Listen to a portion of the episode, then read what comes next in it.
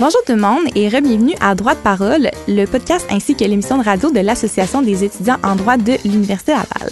Cette semaine, on a la chance d'accueillir Malcolm Doré-Boucher, qui est vice-président aux événements du comité droit criminel et pénal, ainsi que Laura Occasiones, qui est membre également du comité droit criminel et pénal de l'Université Laval. En plus, on a la chance de recevoir maître Pierre Gagnon, qui est avocat criminaliste. Alors, je vous souhaite un bon épisode.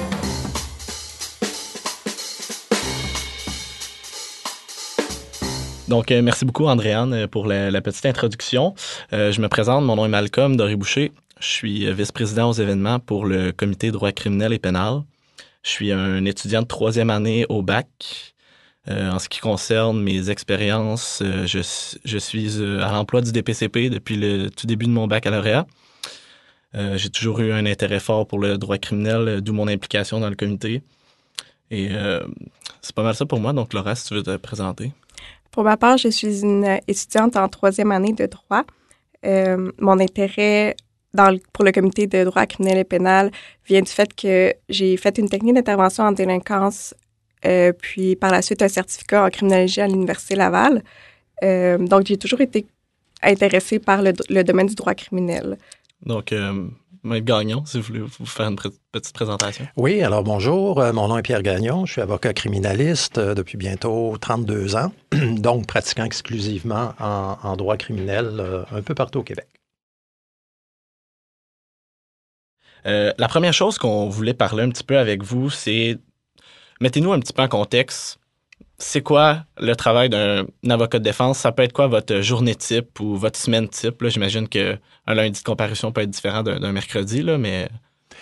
Bon, écoutez, si je résume euh, à quoi peut ressembler une semaine, euh, évidemment, euh, c'est en ce qui me concerne, d'autres collègues pourrait avoir évidemment euh, des, des, horaires un peu différents, dépendamment euh, qu'on ait une pratique à volume, c'est-à-dire où on, on, représente beaucoup de gens, ou encore une pratique limitée à des dossiers qui, quelquefois, sont plus importants, demandent plus de travail. Alors, vous avez des, avocats, évidemment, qui vont euh, traiter moins de dossiers dans une année.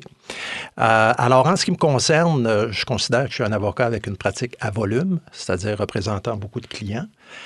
Alors, euh, bon, une journée type, euh, dépendamment qu'il s'agisse d'une journée qu'on appelle une journée de, comparution, une journée à volume, où là, vous allez être présent à la cour toute la journée et traiter bon nombre de dossiers pour un temps euh, relativement limité pour chacun de ces dossiers. C'est-à-dire, vous comparaissez pour un individu qui s'est fait arrêter préalablement, euh, a reçu une date de cours où il doit se présenter. Alors, euh, la comparution, ben, vous comparaissez pour l'individu, plaidez non coupable, euh, obtenez la divulgation de la preuve de votre collègue la poursuite et on reporte le dossier à une date ultérieure, le temps de se positionner en fonction de la preuve qu'on vient de recevoir. Alors, vous comprendrez que c'est quelques minutes par dossier, donc on peut en traiter plusieurs à l'intérieur d'une même journée. Alors, ce sont les journées à volume. D'autres journées dans la semaine seront réservées pour des procédures qui demandent davantage de temps. Par exemple, des enquêtes sont mises en liberté, des enquêtes préliminaires, des procès. Alors, cette journée-là, ben, vous pouvez avoir un, deux ou trois procès euh, fixés dans la même journée. Alors, euh, vous passez la journée à la cour encore euh, à traiter ces dossiers. Mais si j'avais à vous résumer la pratique d'un criminaliste, ça ne se passe pas dans son bureau, ça se passe au tribunal. Alors, euh, pour les, les, avocats qui n'aiment pas euh, la paperasse, euh, qui n'aiment pas être contenus ou confinés dans un bureau, c'est certain que la pratique du droit criminel convient tout à fait parce qu'on plaide continuellement devant le tribunal.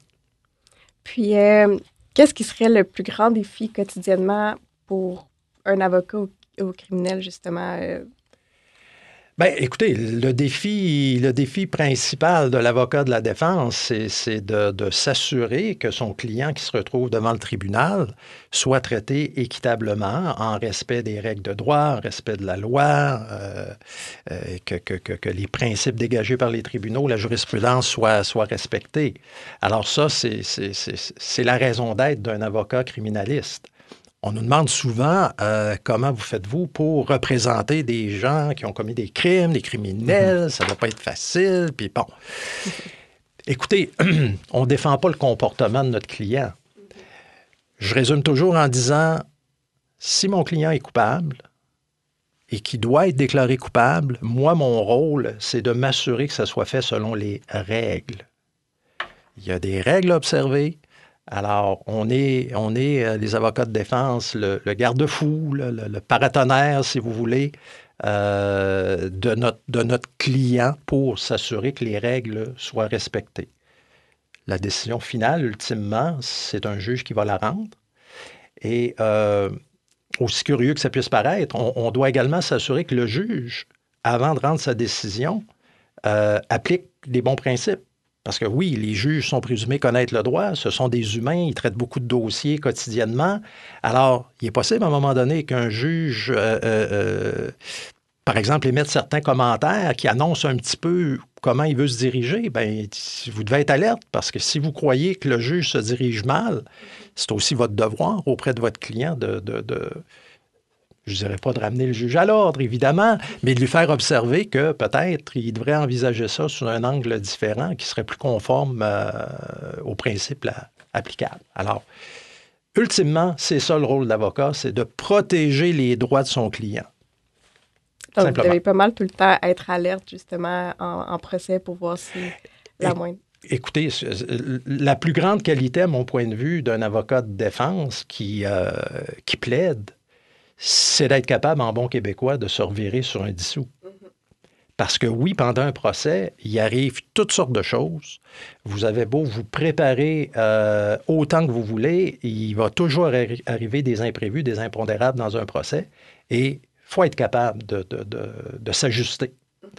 Parce que je dis également souvent, préparer un procès, il ne faut pas tomber dans le piège de prendre pour acquis que ce que vous avez sur papier, c'est ce qui va se dérouler exactement pendant le procès. C'est-à-dire que les témoins qui ont fourni certaines déclarations vont se présenter au tribunal, puis vont témoigner conformément en tout point avec la déclaration qu'ils ont faite. Ça n'arrive pas tout le temps, ça. Ben, il ne faut pas avoir préparé son procès en prenant pour acquis que ça allait se dérouler comme ça, puis que ça allait se terminer d'une telle manière parce que vous allez vous trouver dépourvu si vous n'avez pas cette souplesse-là de vous ajuster au déroulement du procès. Donc, c'est d'avoir vraiment une bonne capacité d'adaptation euh, là-dedans. Absolument. Absolument. Je pense que tout ça, ça, passe avec l'écoute. Souvent, quand on pense aux, avocats, on va penser à leur euh, facilité à s'exprimer oralement, mais je pense que l'écoute, c'est quelque chose qui peut être négligé chez une qualité d'un procureur en général. Puis c'est aussi important. Vous avez absolument raison. Euh, l'écoute est extrêmement importante parce que, comme je vous dis, le témoin qui est devant vous, pour lequel vous avez une déclaration fournie antérieurement, peut vous sortir n'importe quoi qui n'est pas dans sa déclaration. Alors, il faut, le percevoir, ça. Oui, il faut, connaître le contenu de la déclaration pour être assez alerte et, lorsqu'on l'entend témoigner, dire Oups, c'est pas tout à fait ce qu'il a dit dans sa déclaration. Alors, oui, il faut être attentif. Euh, pour être capable de, s'adapter euh, simplement. Puis, euh, je dis souvent à la blague, euh, on a des clients qui mesurent la qualité de leur avocat au nombre de mots par minute qu'ils peuvent placer devant, un juge alors qu'ils plaident. C'est tellement pas un critère pour déterminer si l'avocat fait bien son travail. L'avocat qui a une, bonne écoute et qui va justement être capable de synthétiser sa pensée, et d'expliquer au juge, voici pourquoi vous devriez aller dans un sens ou dans l'autre, mhm. va être beaucoup plus efficace que l'avocat qui parle, parle, parle, parle, parle. Puis quand tu analyses ça froidement, tu dis, mon Dieu, il n'y avait pas tant de substance que ça dans, tout, ce a, dans tout ce qu'il a dit. Alors, euh, c'est d'être pertinent, c'est d'être percutant quand, quand ça, ça, s'y prête. Mais euh, le juge, lui, écoutez, il en entend à longueur de journée des procès. Là. Alors, vous pouvez parler, parler, parler, mais ça se peut qu'à un moment donné, vous la perdiez, l'écoute du juge. Mm-hmm. Alors, ce qui est important, c'est d'être le plus pertinent possible, le plus, euh, le plus, le plus concis, évidemment, pour pas que vos bons arguments soient noyés dans un flot de mots qui finalement apportent rien, euh, viennent pas en aide au, tribunal pour euh, rendre la décision qu'il a rendue. On parlait avant le, le podcast euh, que vous, vous aviez pas nécessairement voulu euh, entrer en droit à la base, que vous aviez fait euh, autre chose. Pouvez-vous élaborer un peu là-dessus et peut-être après, qu'est-ce qui a fait que vous avez décidé de vous diriger en droit et vers la défense? Euh, écoutez, plus jeune, mon intérêt était pour la médecine. Donc, mon parcours au cégep visait à intégrer une faculté de médecine à l'université. Malheureusement, je n'ai pas été admis dans, une faculté de médecine. Et à l'époque, on nous disait, ben, écoutez, faites un autre programme un peu connexe en sciences et vous pourrez tenter votre chance l'année suivante. Ce que j'ai fait, j'ai intégré un bac en biologie. Euh, pour faire une histoire courte, ça n'a jamais débloqué en médecine. J'en suis arrivé à compléter mon bac en biologie pour par la suite euh, prendre un temps d'arrêt et me dire, bon, qu'est-ce que je veux faire dans la vie? Visiblement, je ne serai pas médecin. Et euh, le droit était présenté à ce moment-là, puis c'est probablement encore le cas, comme étant une discipline qui peut mener à tout. Alors, j'ai décidé de m'inscrire à la faculté de droit. Euh, à l'Université de Sherbrooke, où j'ai complété mon, bac en droit. Euh, et euh, je vais peut-être devancer un petit peu votre prochaine question, mais ce qui m'a amené au droit criminel, qui n'était pas au départ mon intérêt premier, loin de là, au terme de mon bac, où j'ai dû appliquer pour un stage. Et j'avais, pour différentes raisons, de la difficulté à obtenir un stage. Euh, et c'est présenté l'opportunité d'un collègue que j'avais euh, connu à Sherbrooke, qui était au DPCP, et qui avait décidé de quitter la région de Sherbrooke pour s'installer au Saguenay-Lac-Saint-Jean à la défense, comme avocat de défense, et euh, m'a offert la possibilité de faire mon stage. Alors évidemment, lui étant au DPCP, s'en allant à la défense, c'était une pratique exclusivement en droit criminel. Alors, je me suis dit, ben, il faut, que je fasse mon stage, que je le fasse, peu importe dans quel domaine, je dois le faire. Alors, j'ai fait mon stage et le, goût du droit criminel est né justement du, quotidien au cours de mon stage. Euh, c'est un stage où j'ai eu beaucoup de latitude, où euh, ce qui était en fait mon ami, mais également mon maître de stage, me permettait d'aller, d'avoir mes propres clients. Alors, euh, cette, façon de faire-là m'a rendu autonome très rapidement. Et euh, j'ai pris goût au droit criminel. Et depuis 32 ans, ben, c'est ce que je fais avec, euh, avec beaucoup de passion. Puis, est-ce qu'il y a déjà eu un moment dans votre carrière que vous avez un peu remis en question votre choix ou s'il n'y en a pas eu, qu'est-ce qui vous rend si sûr que votre choix, c'est vraiment le bon? Écoutez, comme dans n'importe quelle profession, je pense, on finit toujours par se remettre en question pour différentes raisons. Euh, je ne vous cacherai pas que la pratique du droit criminel, du moins de la façon dont moi je, l'exerce, est très exigeante. Parce que d'une part, je couvre un territoire géographique très grand. Euh, j'ai un, volume de clientèle quand même assez important. Alors, ça veut dire quoi? Je vous disais tout à l'heure que le droit criminel, ça se passe au tribunal. N'empêche qu'il y a un travail de bureau qui doit se faire, c'est-à-dire la préparation de vos dossiers.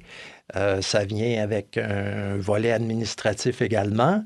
Alors, c'est du temps que vous devez consacrer, mais que toutes ces heures passées à la cour ne vous permettent pas de combler. Alors, ça veut dire quoi? Ça veut dire le sacrifice de soirée, de fin de semaine, alors, à un moment donné, au fil des années, ça, peut user, ça peut, euh, ça peut vous faire remettre en question à savoir, bon, OK, est-ce que, oui, je veux continuer, mais est-ce que je continue de la même façon? Alors, il y a de ces remises en question qui surviennent, là, euh, sporadiquement. Mais je vous l'ai dit, je, pratique avec, avec passion. Et au-delà de tout ça, ben, c'est toujours la passion qui prend le dessus. Alors, il n'y a rien comme, euh, au terme d'un procès, euh, particulièrement si vous faites des procès devant jury qui, sont extrêmement exigeants, là, c'est intense, c'est plusieurs semaines de, procès, etc. Et d'arriver en bout de ligne avec le résultat qui était recherché initialement, ben c'est une grande satisfaction. Alors, c'est de ça qu'on se nourrit à quelque part, là, qui, ce qui nous permet de continuer. On parle de passion. Euh, je connais un petit peu votre, votre parcours et tout ça, et je vous ai déjà vu à la cour. Euh, on parlait aussi tantôt par rapport au, sentiment ou euh, à la difficulté émotionnelle peut-être de, des dossiers criminels ou euh, des situations qui peuvent se présenter dans ce type de milieu-là. Comment faites-vous pour aller à la cour et pouvoir mettre ça de côté ou de, pouvoir gérer tout ça? Ça, c'est une question qui est souvent, qui est souvent posée. Comment tu fais pour défendre, euh, par exemple, quelqu'un qui, euh, qui est accusé pour des crimes à l'égard des, enfants, mm-hmm. à l'égard des femmes? on n'est pas, on n'est pas, euh, on n'est pas à l'abri des émotions. Évidemment, on est des humains. Puis je pense que c'est important de, que, ce volet-là ne soit pas complètement euh, écarté là, de, du traitement des, des dossiers.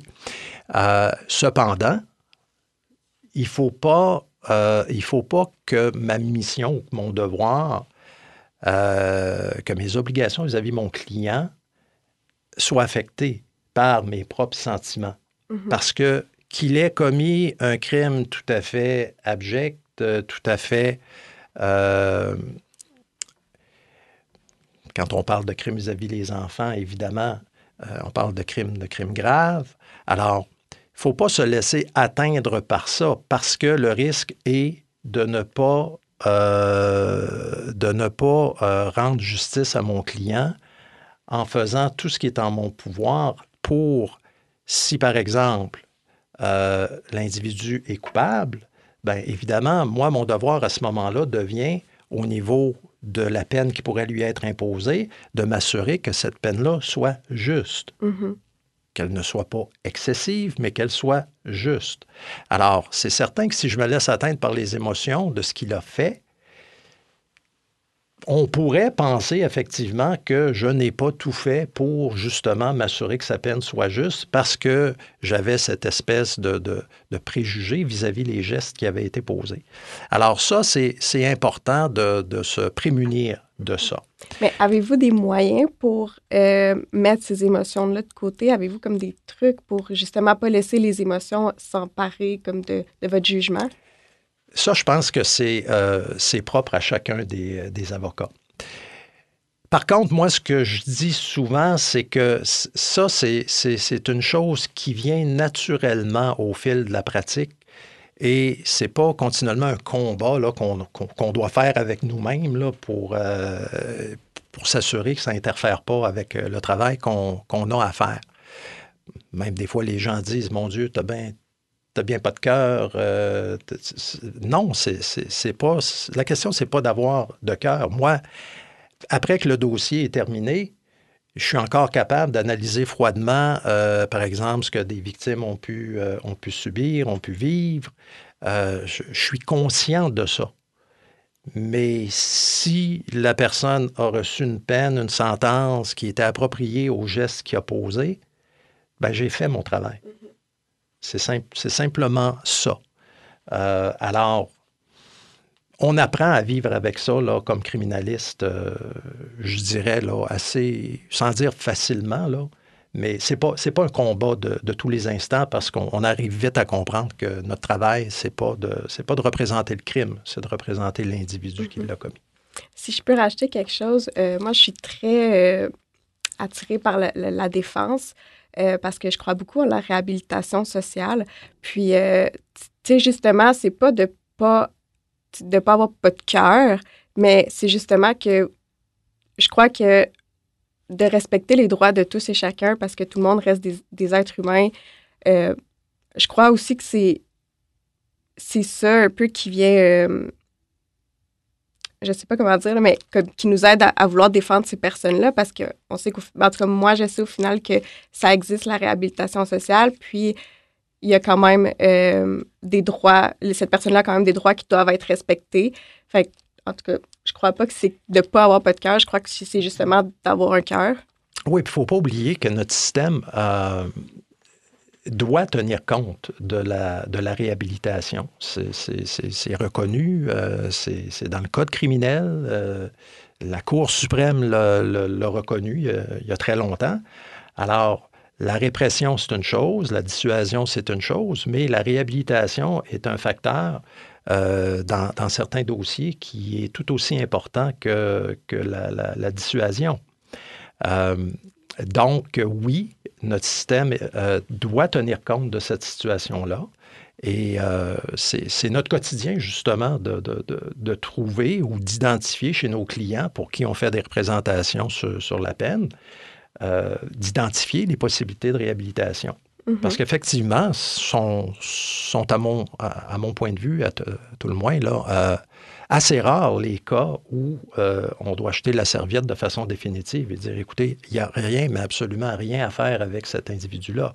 Il y en mhm. a, mais c'est certainement pas la majorité des gens qui, qui se mhm. retrouvent devant les tribunaux. Puis je crois que c'est aussi un travail de société de d'aider cette personne-là à ne pas recommettre de crime parce qu'il y a plus que juste le crime. Il y a beaucoup de facteurs autour de, de, la réalisation du crime. Je le, plaide, je le plaide assez régulièrement devant, devant les juges euh, au moment d'imposer une, une, peine.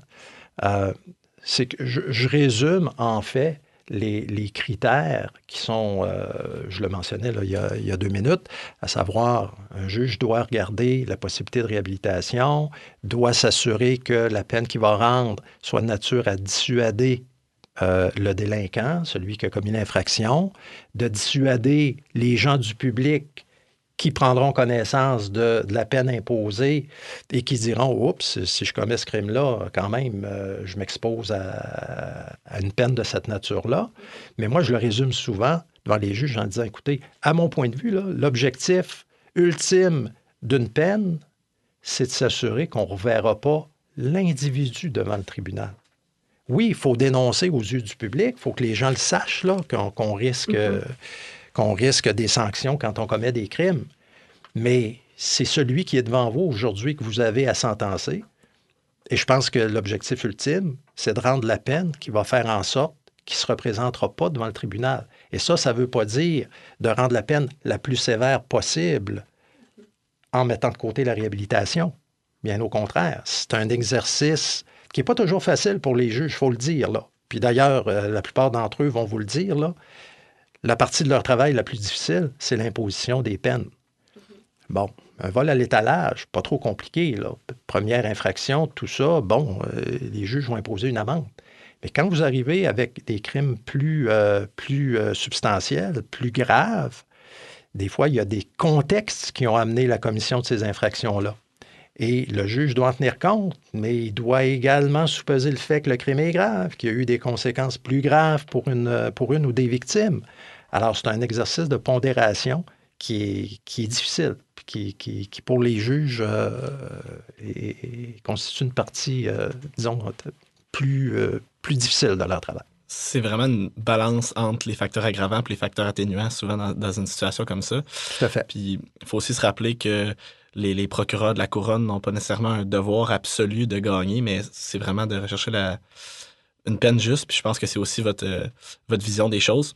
Donc, euh, on pense souvent que c'est une grosse guerre entre le procureur de la couronne puis l'avocat de défense, mais je pense qu'en pratique, on réalise plus les, années avancent que c'est vraiment un travail commun entre les deux avocats pour trouver justice, en fait. Bien, effectivement, la justice criminelle est un principe euh, basé sur les, les, les débats contradictoires, c'est-à-dire que il y a quelqu'un qui est en poursuite, qui représente les intérêts de la société. Alors, on comprend que les intérêts de la société, c'est qu'il n'y ait pas de crime commis ou qu'il y en ait le moins possible. Alors, oui, la tentation est de dire, ben plus on les punit sévèrement, moins il y a de chances qu'ils reviennent. Mais ce qui n'est pas un principe absolu. C'est d'ailleurs pourquoi les tribunaux ont reconnu qu'il ne fallait pas euh, que, tenir compte de, la dissuasion. Il fallait regarder l'ensemble et être quand même mesuré dans les, dans les peines qu'on qu'on imposait.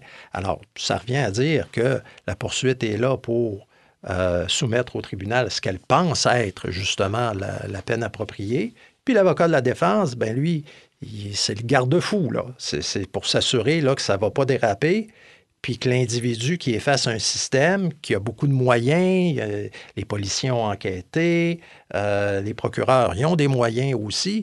Alors, l'individu se retrouve devant un système, une grosse machine, alors, l'avocat, lui, est là pour le guider là-dedans, servir de garde-fou, s'assurer qu'on n'abuse pas, là, le terme est peut-être un peu fort, là, mais qu'il n'y a pas de dérapage. C'est ça, essentiellement, notre mission, c'est d'éviter les, dérapages. Et souvent, on, peut avoir la vision, si on n'est pas nécessairement dans le métier comme vous l'êtes, que ça va toujours être à procès. Mais la plupart des dossiers vont se régler hors cours avant avec des ententes que vous allez avoir. Absolument. Je n'ai pas de statistiques, là, mais euh, écoutez, euh, par expérience, je vous dirais que les procès vont représenter quoi?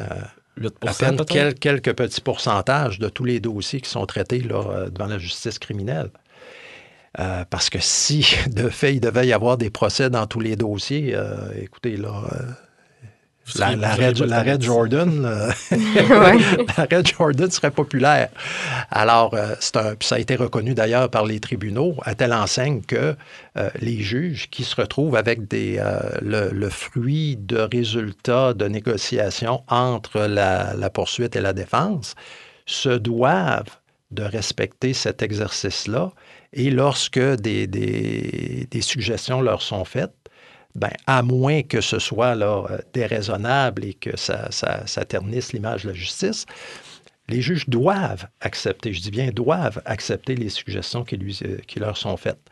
Alors, c'est ce qui assure la pérennité du système et, qu'on puisse fonctionner avec, euh, avec cohérence. là, je vais aller dans une autre lignée complètement, mais j'aurais comme question, en fait, est-ce que vous pouvez nous parler du fait de travailler dans des dossiers très médiatisés, euh, les, avantages et les inconvénients? J'imagine qu'il y a certains dossiers médiatisés qui vont plus amener des inconvénients, puis d'autres plus d'avantages. Fait que, est-ce que vous pouvez nous parler de ça? Bon, écoutez, des dossiers médiatisés, j'en ai quand même fait euh, passablement au, cours de ma carrière. Euh, et s'ils sont médiatisés, c'est qu'ils présentent un intérêt pour le public qui, euh, qui écoute ou qui lit euh, les différents, euh, différents médias.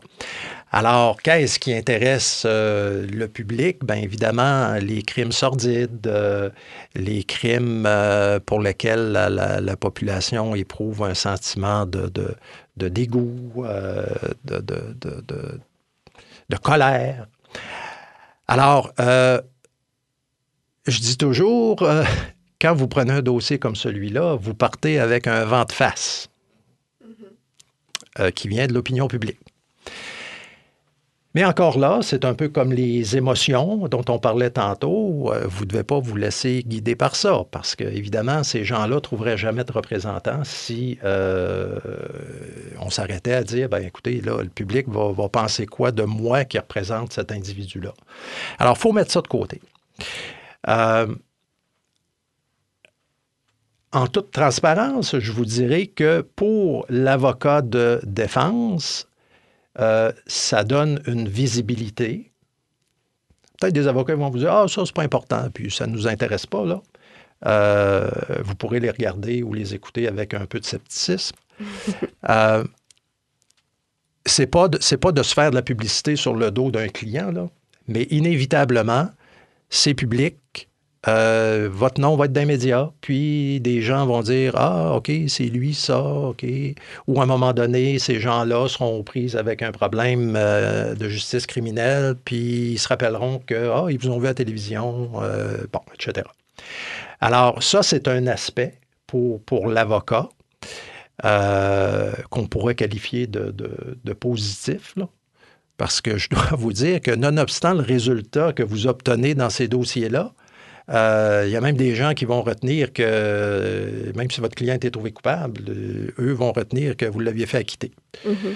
Alors, euh, bon, ceci étant dit, à partir du moment où on se lance dans un dossier comme, comme celui-là, ben, c'est pas à partir du moment où tout cet aspect-là de publicité, etc., est passé, ou qu'on le met de côté, ben, le travail demeure le même.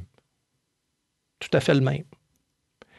Euh, vous devez vous assurer que tout se fait selon les règles, puis qu'il n'y a pas d'abus, puis que les droits de votre client sont respectés. Puis, alors, la seule chose où, comme, euh, avocat, vous devez faire un peu, un peu plus attention, c'est qu'à un moment donné, les journalistes, ils, veulent vous parler. Mm-hmm. Ils veulent tous en savoir le plus possible, puis c'est celui qui aura la meilleure information ou qui aura peut-être une petite confidence de l'avocat, puis qui, va lui donner une avance sur les autres.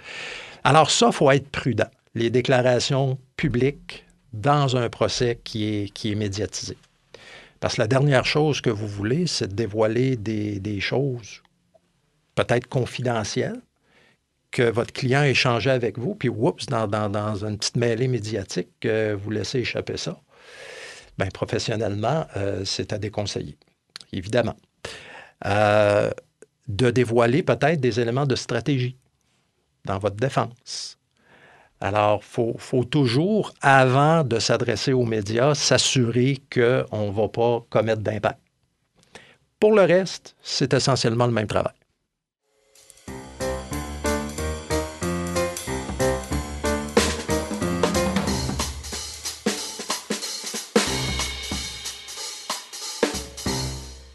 Donc, euh, nous sommes de retour pour l'épisode Droit de parole avec le Comité de droit criminel et pénal. Donc, euh, on parlait avant de se quitter pour la pause euh, de dossiers qui étaient médiatisés, de dossiers qui pouvaient amener certaines, certaines émotions en soi. Est-ce que ça vous est déjà arrivé pour une de ces deux raisons-là de refuser un dossier ou de refuser un client? Pour cette unique raison-là, non. Qu'est-ce qui peut vous avoir amené à avoir refusé un client si c'est pas trop indiscret? Écoutez, euh, la relation avocat-client, c'est essentiel. Ça peut arriver que le, courant ne passe pas entre l'avocat et son client. Et à ce moment-là, vaut mieux refuser de représenter cette personne-là parce que euh, si le client euh, n'obtient pas le résultat souhaité, parce que, bon, on va, on se le dire, il y a des clients, quelquefois, qui n'ont pas des... Euh, des, attentes réalistes vis-à-vis de leur situation. Euh, et si vous voyez, en plus que le, courant ne passe pas, euh, vous êtes toujours à, contre-pied avec votre client, c'est difficile de l'amener à, voir de façon objective sa situation,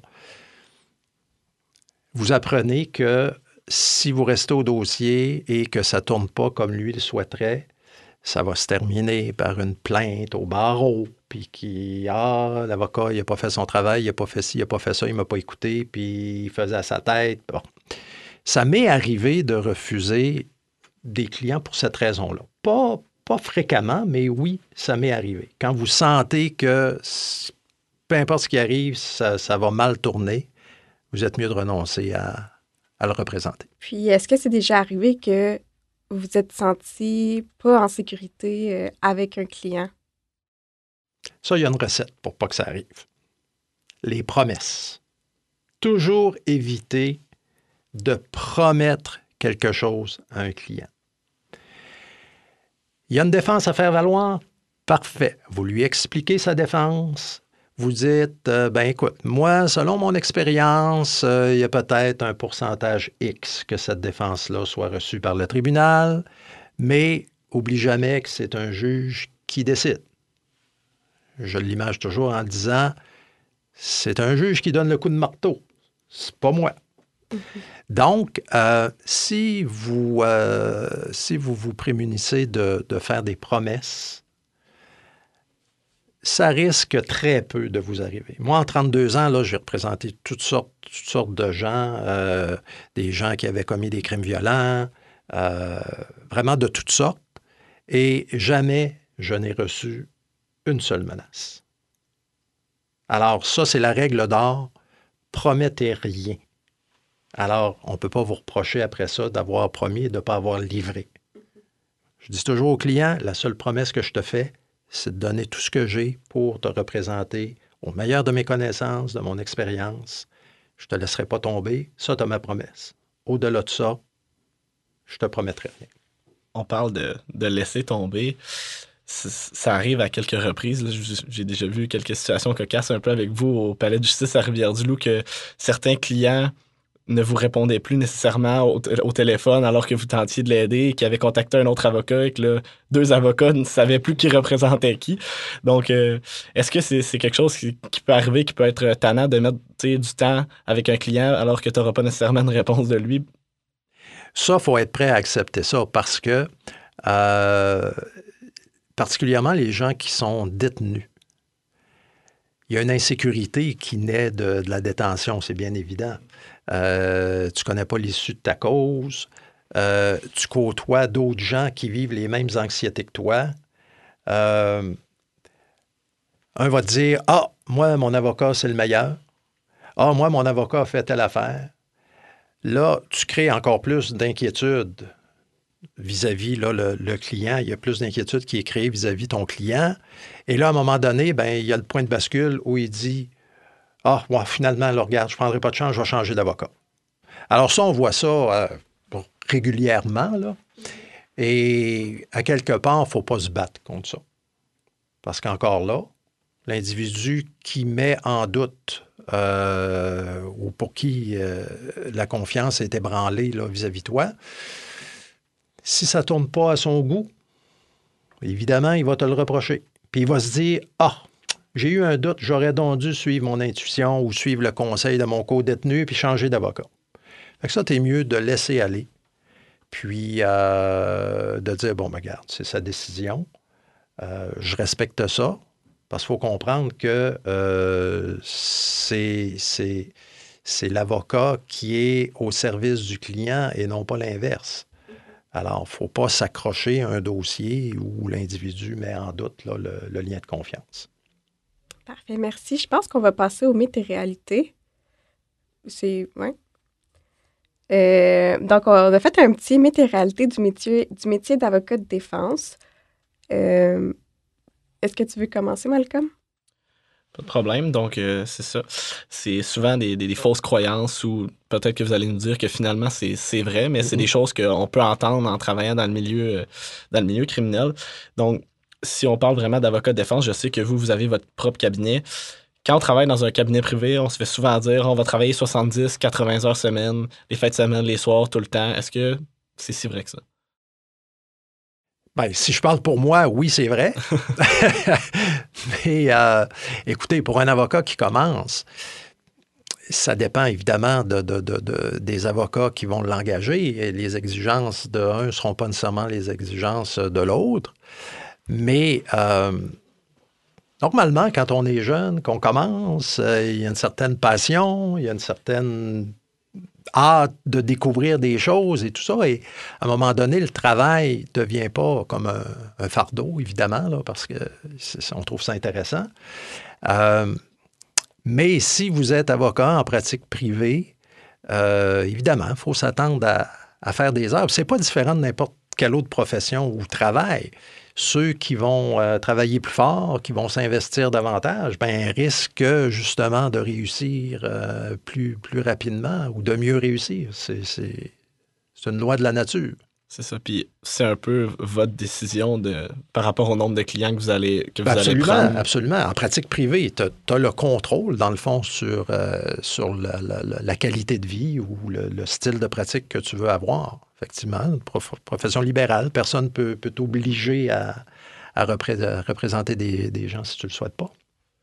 Je vais passer à un mythe. Euh, euh, je vais passer au cinquième mythe qu'on avait mis. Euh, les avocats de la défense plaident toujours la défense de troubles mentaux pour gagner. En même temps, pouvez-vous nous expliquer en quoi consiste ce moyen de défense de non-responsabilité criminelle pour cause de troubles mentaux? Bon, c'est évident que c'est un mythe euh, de dire que les avocats ne font que plaider la non-responsabilité criminelle. C'est dans, je dirais, de rares cas, finalement, là, que cette défense-là est soulevée parce qu'à quelque part, il faut, qu'il y ait un minimum de fondement. Là. Euh, si l'individu, de toute évidence, est sain d'esprit, euh, on ne va pas perdre notre temps à, demander là, que, cet élément-là soit, soit investigué. Alors écoutez, la défense de non-responsabilité criminelle, je la résume de la façon suivante, c'est que lorsqu'un individu commet un crime, euh, il doit être en mesure de, distinguer que ce qu'il s'apprête à faire ou que ce qu'il a fait euh, au moment où il l'a fait euh, lui permettait de distinguer ou non le bien du mal. Alors l'individu qui est incapable d'avoir cette, cette auto-analyse, de dire, exemple, je poignarde quelqu'un, mais je ne sais pas que c'est mal il peut y avoir différentes raisons. Par exemple, l'individu est en psychose, donc déconnecté de la réalité. Alors, son cerveau n'est pas capable d'analyser que ce qu'il est en train de faire est mal. Alors, à ce moment-là, on pourrait parler euh, d'une situation de non-responsabilité criminelle. Parce que notre système est ainsi fait qu'on ne veut pas que les gens soient déclarés coupables de gestes qu'ils n'étaient soit pas conscients qu'ils étaient en train de poser, ou encore incapables d'analyser le caractère euh, mauvais, finalement, du, euh, du geste. Puis à ce moment-là, qu'est-ce que à ce moment-là, qu'est-ce que ça, ça, va changer? Dans le fond, ils iront pas en prison, mais ils vont aller dans un, j'imagine, Pinel que j'ai en tête en ce moment. Oui, bien, c'est ça. C'est que suite à une déclaration de non-responsabilité criminelle, l'individu est référé à ce qu'on appelle le tribunal administratif du Québec. Euh, où il y a un volet qu'on appelle la commission d'examen, où l'individu va être référé. Et là, c'est un comité où siègent des professionnels, entre autres euh, des médecins, qui, eux, détermineront quelle est la, mesure appropriée pour corriger la situation de santé mentale de l'individu. Alors, ça peut être, et, je dois vous dire que cette évaluation-là peut se faire en milieu fermé, c'est-à-dire en institution. Si, par exemple, on considère au moment de la déclaration de non-responsabilité que l'individu peut présenter des risques pour lui ou pour, euh, ou pour les autres, alors ça peut se faire en milieu, euh, par exemple, on, va parler à Québec de, Robert Giffard, à Montréal de l'Institut Pinel. Et ce sera le temps nécessaire pour traiter l'individu et faire en sorte que le risque devienne assumable si on le remet en société. Euh, qui fera que l'individu sera libéré ou non.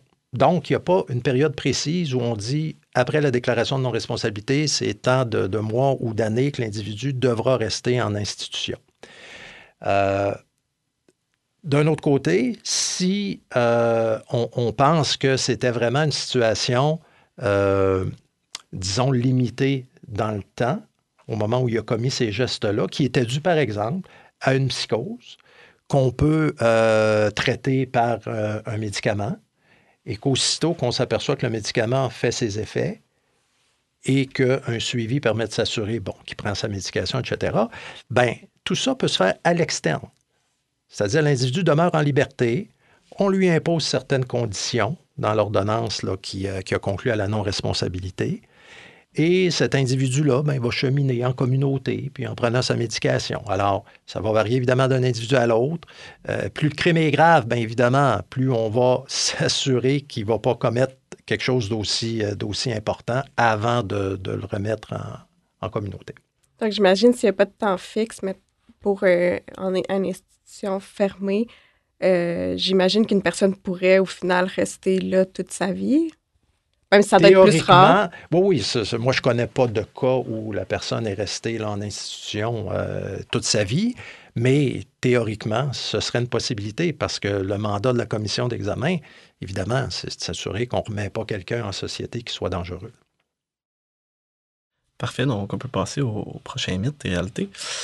Euh, les clients ont des comportements difficiles en droit criminel. Pas tous. Mais oui, et effectivement, euh, certains, en, certains en ont. Et euh, il arrive que ce soit lié à la santé mentale. Alors, dans ce temps-là, on se dit, bon, c'est partiellement sa faute s'il est désagréable, s'il est en confrontation avec son propre avocat, euh, à la cour, se comporte mal. bon, alors, il y a des situations de santé mentale qui peuvent amener ça. Il y a des gens qui ont des personnalités antisociales. Bon, ben oui, ça peut arriver qu'ils se comportent mal. Ils ont une personnalité antisociale qu'on pourrait relier à une certaine forme de, santé mentale ou psychologique. Euh, alors oui, il y a des clients qui sont malheureusement désagréables, Alors, nous appartient toujours de dire, ben écoute, là, tu as franchi la limite, moi, me faire insulter ou me faire traiter de tous les noms, plus intéressé de travailler avec toi, contacte un autre avocat. Alors ça, oui, ça arrive. Euh, le prochain météoralité, ça serait euh, les avocats de la défense ont majoritairement des dossiers de meurtre et d'agression sexuelle. Est-ce que c'est un mythe ou c'est une réalité? Non, c'est plutôt, plutôt l'exception parce que euh, on comprendra que des meurtres, il n'y en arrive pas tous les jours. sur le territoire où votre pratique est installée, encore moins. Si vous êtes en région, les, homicides, bien évidemment, il y en a moins que si vous êtes à Montréal. Alors, ce n'est pas, pas le pain quotidien de la majorité des avocats. Oui, il y a des avocats qui vont euh, développer une pratique euh, où ce genre de dossier-là, ils vont en avoir un peu plus. Euh, mais pour le criminaliste, là, de façon générale, c'est des dossiers qui vont arriver très, très sporadiquement, là, euh, de, façon, euh, de façon quand même assez rare. Et il y a des, euh, des, criminalistes qui vont pratiquer toute une carrière sans jamais avoir représenté quelqu'un pour une cause de meurtre. Alors, c'est des infractions qui sont plus, plus limitées. Pour terminer avec notre dernier mété-réalité, il est impossible de concilier le travail et la famille en droit criminel. Il n'y a rien d'impossible ça revient à dire, écoutez, si euh, vous acceptez de limiter votre pratique à un certain nombre de clients ou à un certain type de dossier, ben il est possible que vous puissiez avoir euh, une vie tout à fait, euh, tout à fait satisfaisante en disant, ben écoute, moi, mes fins de semaine, c'est sacré, c'est réservé à la famille, c'est réservé à, à, moi, égoïstement, c'est réservé à moi. je travaille pas le soir. Mais en droit criminel, euh, les crimes, généralement, ne se commettent pas le lundi matin euh, entre 9h et midi. Vous allez être un peu plus occupé au niveau des appels la fin de semaine, le soir, la nuit. Alors, vous vous rendez disponible.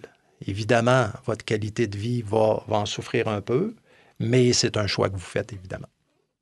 Donc, j'imagine qu'on peut se faire réveiller pendant la nuit euh, par un client qui a été intercepté puis euh, qui vous appelle. Euh. Ça, ça arrive régulièrement. Il faut, être prêt à, composer avec ça. on n'a pas le choix. Il faut faire comparaître l'individu dans le 24 heures. Donc, si ça arrive la nuit, le temps que vous parlez avec l'individu, de, s'organiser pour que tout soit en place 24 heures, ça, ça va rapidement. Oui, comme je le disais tout à l'heure, là, ça, ça, vaut pour les clients détenus qui font de l'anxiété, mais imaginez-vous le citoyen qui n'a jamais eu affaire avec la police, et qui se fait intercepter, ne serait-ce que pour une conduite avec les facultés affaiblies à la sortie d'un bar. Euh, là, on l'amène au poste, on lui donne ses droits. Euh, il, veut parler avec un avocat. Alors, si vous, le téléphone sonne, ne répondez pas, euh, évidemment, les policiers vont dire, ben écoutez, il, lui répond pas.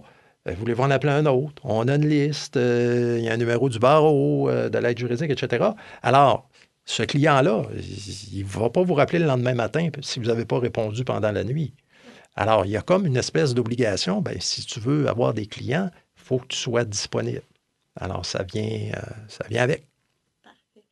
Euh, si, euh, si vous êtes à l'aise avec ça, puis que vous pouvez le faire, est-ce que vous pouvez nous parler un peu de votre dossier de l'attaque au sabre euh, à Québec. Dossier Carl Giroir. Oui.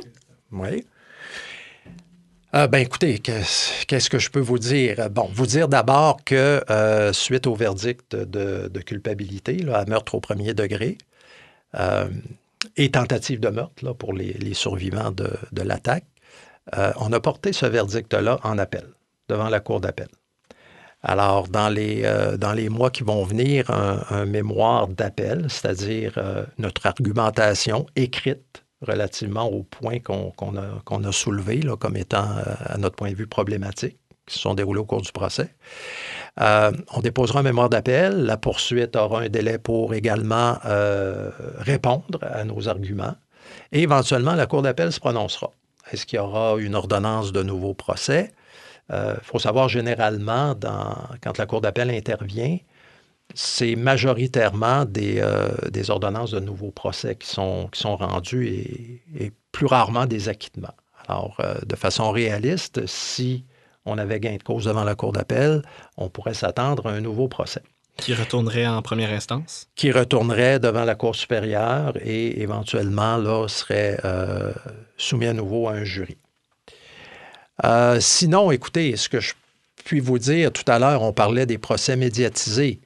Euh, si évidemment il y avait un dossier où on avait un vent de face, c'était bien celui-là au niveau de l'opinion publique.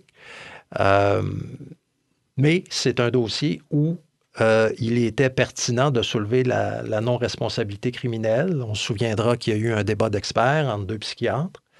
Euh, le psychiatre de la défense disant que s'il s'agissait effectivement d'un cas de non-responsabilité, le psychiatre de la poursuite disant non, euh, c'est pas ça, c'est plutôt un individu narcissique, puis etc. et comme c'est un procès devant jury et que le jury rend un verdict, mais sans nous dire pourquoi, alors, évidemment, c'est difficile de, tirer des inférences sur quel est le point dans, toute l'histoire qui a, pu faire euh, les faire arriver à cette conclusion-là. On ne le saura jamais, mais euh, je résumerai ce dossier-là en disant que, euh, intellectuellement parlant, c'est un dossier qui était extrêmement stimulant. Et il ne faut pas s'arrêter au résultat, il ne faut pas lancer la serviette. On pense qu'il serait justifié d'avoir un nouveau procès. Alors, euh, bon, c'est une étape, mais l'étape finale sera vraisemblablement devant la Cour d'appel. pour, comme dernière question, on se demandait, selon vous, dans un système pénal idéal, comment pourrions-nous conjuguer les droits des accusés et la situation des victimes? Donc, de prendre vraiment en compte aussi la situation des victimes.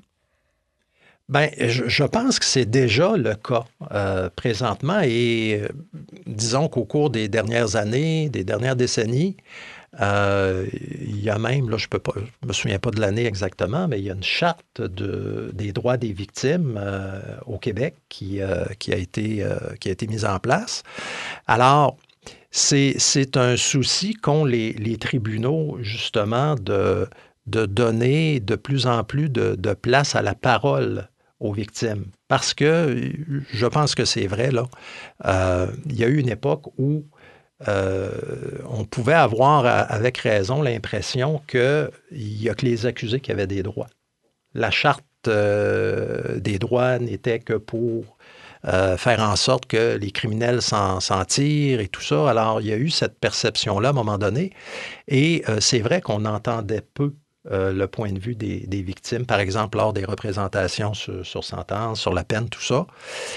mais maintenant, là, on le code criminel le prévoit. les, victimes peuvent remplir des, déclarations dans lesquelles ils font état justement des préjudices, des, des inconvénients, des, des, séquelles euh, dont ils ont été l'objet suite à, ces crimes-là. Alors, écoutez, les victimes vous diront, c'est pas une situation idéale. Là. Euh, on trouve que les sentences sont pas assez sévères versus ce qu'on a subi. Mais il faut savoir que les tribunaux sont, sensibles euh, de plus en plus à la situation des victimes. Mais, sans parler de, des sentences, il pourrait y avoir d'autres solutions euh, pour les victimes aussi, pas nécessairement qu'il y ait un plus, euh, plus de temps en prison, mais il y aurait peut-être d'autres solutions pour les victimes pour qu'ils soient plus considérés parce qu'au-delà des textes, peut-être qu'en pratique, euh, il y a quand même un, un, vide, je crois, pour le. Mais en même temps, j'ai pas encore fait de la pratique, donc je peux pas savoir. Mais bref. Bien, vous savez, les victimes ils ont, droit au chapitre maintenant. Là. Euh, le poursuivant euh, discute avec, avec les, victimes. Il y a également les centres d'aide aux victimes d'actes criminels qui, sont des intervenants là, qui, euh, qui amènent beaucoup de, soutien et de réconfort aux victimes. Alors, elles ne sont pas laissées à elles-mêmes. Et une victime qui veut témoigner lors des représentations sur, sur la peine, elle a le droit de le faire et on va lui permettre de le faire. Alors, c'est juste qu'elles doivent le, savoir, mais euh, faut comprendre que le système judiciaire euh, fonctionne avec des ressources malheureusement limitées. Et ça, tout le monde va vous le dire, que ce soit le personnel des palais de justice, euh, les juges actuellement qui sont en mode revendication parce que leur charge de travail augmente, le nombre de dossiers augmente. Alors, le système, à l'instar du système de santé, là, est quand même fragilisé. Alors, peut-être qu'on a l'impression que les dossiers sont traités trop vite du point de vue des, victimes et qu'on ne leur laisse pas cette place, mais elles doivent savoir qu'elles euh, peuvent s'exprimer si elles le désirent. Parfait, merci beaucoup. Je vous en prie. Donc, euh, je crois que ça serait terminé. Merci beaucoup d'avoir été euh, présent avec nous, Maître Gagnon. Merci ça à Laurent, extrêmement plaisir. Avant tout simplement de, conclure, on va parler un petit peu de, notre comité et des prochains événements qui s'en viennent. Donc, il y aura un second podcast après Noël avec notre comité. Et évidemment, le procès simulé euh, commencé par Roy Charbonneau sera de retour cette année, qui est notre plus gros événement, euh, qui sera le 30 mars prochain. Et euh, peut-être une petite exclusivité au podcast ici. cette année, le procès simulé sera sur l'infraction de conduite dangereuse. Donc, c'est ça. Donc, merci encore à vous deux. Puis, bonne journée.